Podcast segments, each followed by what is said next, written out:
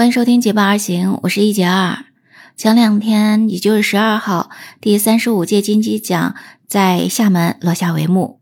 非常恭喜朱一龙和老戏骨奚美娟分别获得影帝、影后之称。在金鸡奖的闭幕式上，一众女星们穿着非常裸露的礼服闪亮登场，各种狂秀美胸、美背、大长腿啊！哈，但是有一个人却是比较低调的走过红毯，他是谁呢？就是徐娇了。说到徐娇，不知道你还记不记得那部电影《长江七号》？在我们的印象中，徐娇呢还是那个总是懂得脏兮兮的小男生哈。那是他出道主演的第一部电影了。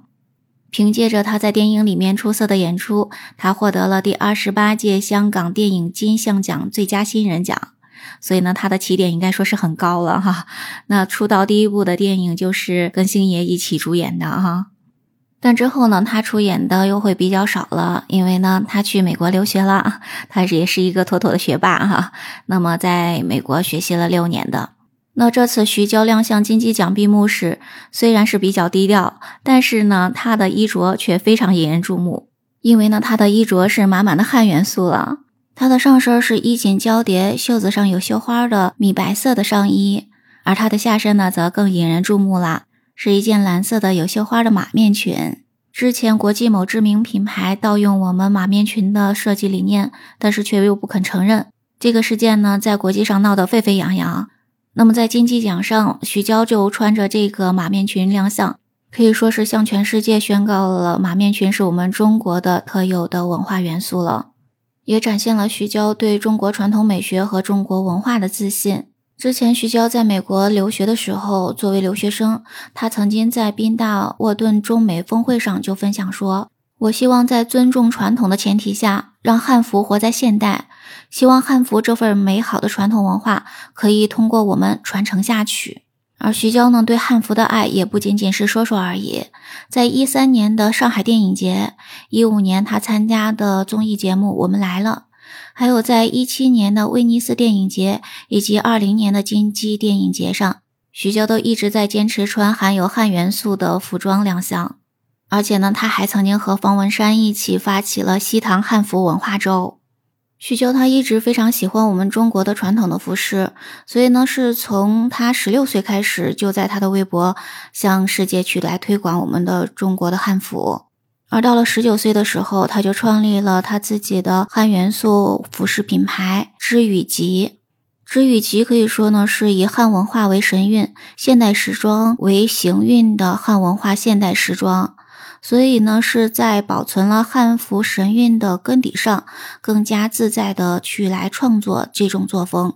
所以，除了具有传统汉服的美感，也更依据有现代人审美的时髦感了。所以可以说呢，织羽集是集汉服的美感与现代的时髦感为一体的这种现代的服饰。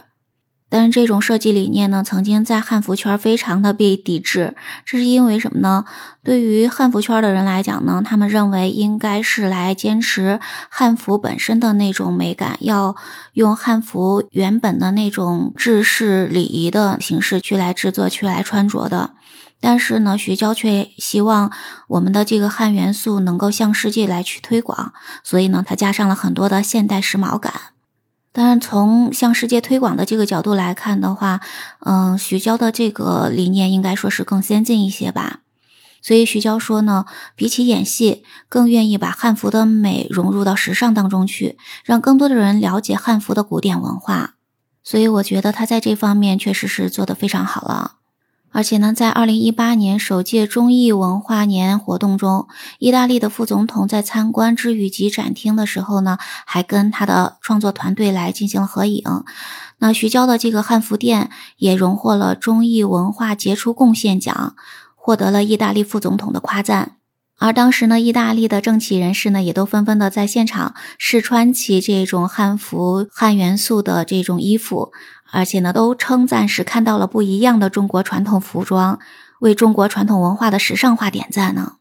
之前徐娇的一些形象让人们认为她呢是一个二次元少女，但实际上呢，她是在线上联名二次元 IP，比如说呢手游《天涯明月刀》，还有呢像《新剑侠情缘》等等。那么这些跟汉元素的服装相融合，然后呢是让汉元素让更多的人去来了解的。通过这种种的活动和宣传，让中国人、让世界各国人对我们中国的汉服、汉元素的文化有更多的、更深的了解了。我也是非常喜欢汉服，非常喜欢含有汉元素的各种服装。那么，这种把汉服中的汉元素加入到时尚的各种现代时髦的这种服装理念当中，让汉元素的服装能够推广到世界，我觉得这真的是一个非常好的想法，让世界各国能够更了解我们中国的文化，更能接受我们中国的汉元素服装的这种理念。不知道你赞不赞成这种做法呢？不知道你喜不喜欢我们的汉服，或者说喜不喜欢含有汉元素的这种现代的时装的时髦的这种服装呢？在评论区跟我聊聊吧。咱们今天的分享就到这里了，感谢你的聆听。喜欢我的节目，不要忘记关注、订阅、点赞哦。我们下期节目再见，拜拜。